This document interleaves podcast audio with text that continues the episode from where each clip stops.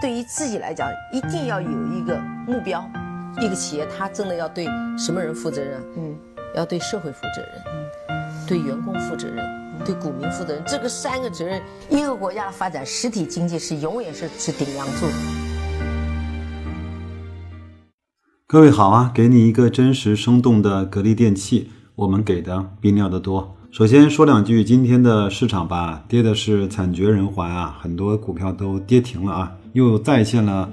千股跌停，但是呢，我们作为中国 A 股市场的一名老战士，一名骨灰级的玩家，对这个已经见怪不怪了啊！我想稍微说两句吧。刚才我在雪球呢发了一个帖子啊，我们都知道今天的这种大跌的营造是因为美国那个金发老头啊，然后他发了一篇推特，我们呢就被吓尿了啊。然后当然可能是因为关税的这种预期。谈判的结果可能不是很好，那会带来了一些我们市场的阴霾，能够理解啊。但是有很多的股票也跟随就下跌了。那我们首先说一下我们最熟悉的格力啊，格力呢一年做两千个亿的销售收入，只有两百多亿是出口的，而且出口的方向呢更多的是东南亚和中东地区，对美国的出口呢非常非常少，整个。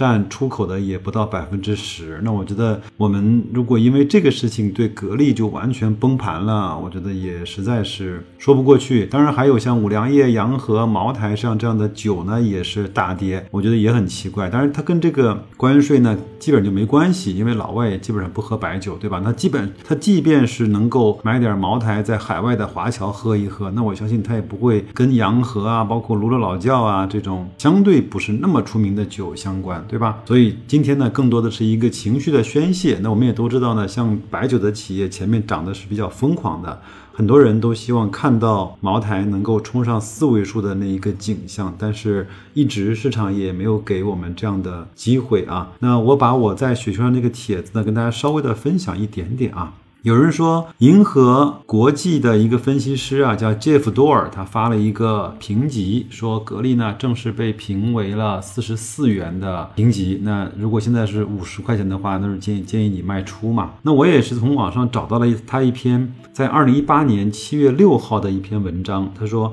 格力电器国内空调行业的标杆企业。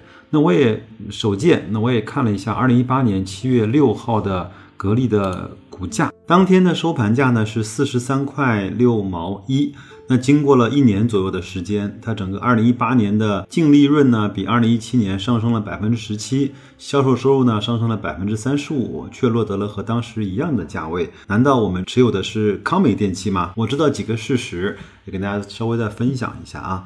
那我也知道呢，一八年比一七年是多做了五百个亿的销售收入。二零一九年如果能够实现格力内外部讲的两千五百亿的销售收入目标的话，那也大概率会多做五百个亿。我们也都知道，一八年比一七年多赚了将近四，二零一九年也也会比一八年多赚几十个亿。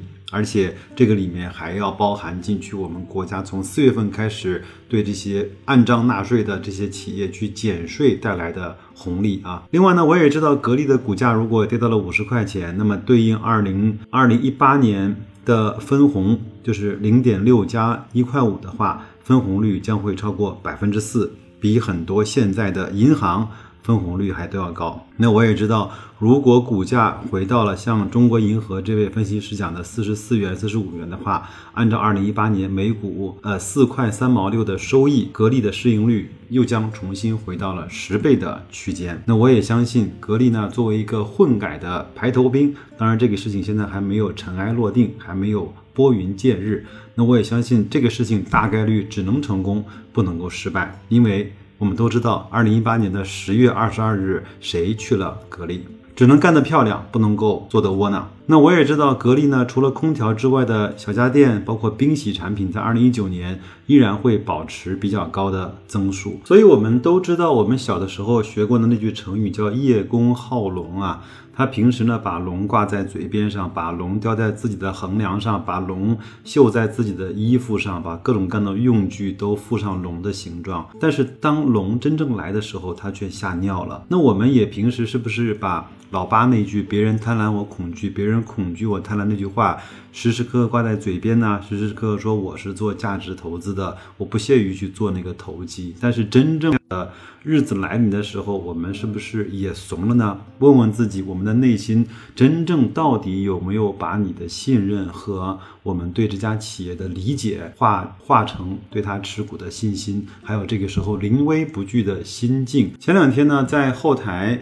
有人问我雪球的一位大 V 叫股民张生，他也是投资格力的一位非常资深的投资客。他呢也是当时在十六块多的时候，非常大手笔的买入了很多的格力。那持有三年多以来，也获得了将近四倍甚至是更多的收益。那他前一段呢是清仓了格力，把整个格力呢换成了万科。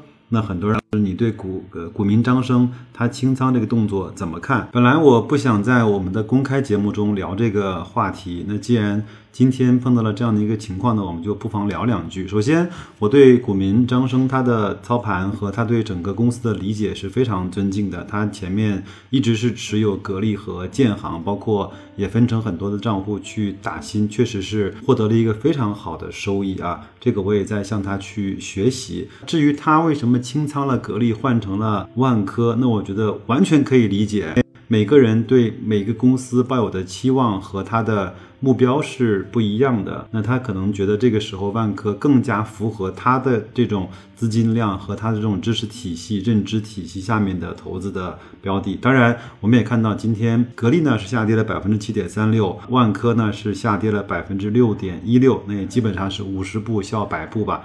所以呢，并。没有看出来啊，换股带来的这种明显的收益差，那可能需要更长的时间才能够看得出来。这个我觉得别人的操作永远都是别人的操作。如果你因为别人的操作而去打乱了你的计划，那我觉得我们可能还失去了一点点独立思考跟沉心静气去做决定的能力和魄力。那今天也有人私信问我，白老师，你今天有没有加仓？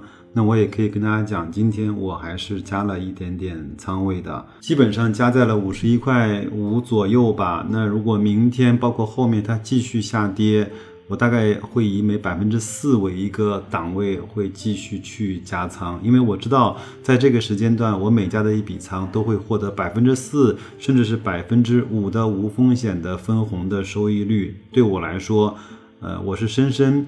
知道我自己要的是企业增长和企业利润增长赚的钱，那其实对我来说，投资的终极的收益。就是企业的分红。那如果碰到了牛市，是我的运气好；那如果碰到了这个这个公司被市场所高估，那也是我的运气好。在所有的运气不变的情况下，那这个公司的盈利和所带来的分红，对我来说就是我购买这只股票和购买这家企业的一部分我要的那个东西。今天呢，还和一个朋友呢在。私信上聊天的时候，他问我白老师，你会不会在三十五元左右的情况下去融资去买入格力呢？我说不排除这种状况啊，三十五块对我来说是一个非常划算，是一个非常安全的这样的一个位置。我说如果真的是万一不幸到了那一天，你可以通知我一下，我们两个一起来做这个事情啊。当然这个有开玩笑的成分，但是对我来说，呃，我现在操作的方式就是它越跌我会。越买，你跟着我这个来，我也不希望我所说的我的操作的方式影响了你的操作的方式。如果你真觉得特别的痛苦、恐惧、睡不着觉、寝食难安，那这个时候你可以先减仓、清仓都没有问题，呃，只是让你的内心会舒服一些。如果你要觉得这家公司还值得你去追随和信赖的话，你不妨放一放，看一看，哪怕不加仓，哪怕去持有它一段时间，也感受一下这种上上下下电梯，包括蹦极式的这种价格的变化，以及你整个呃市值的这种变化。我相信，在这样的变化经历过了几次之后，我们如果再碰到今天这样的状况，我们就会略微的气定神闲一些，好吧？那就只当白老师再给大家。奉上一碗毒鸡汤，我先干为敬。祝各位明天继续投资愉快，再见。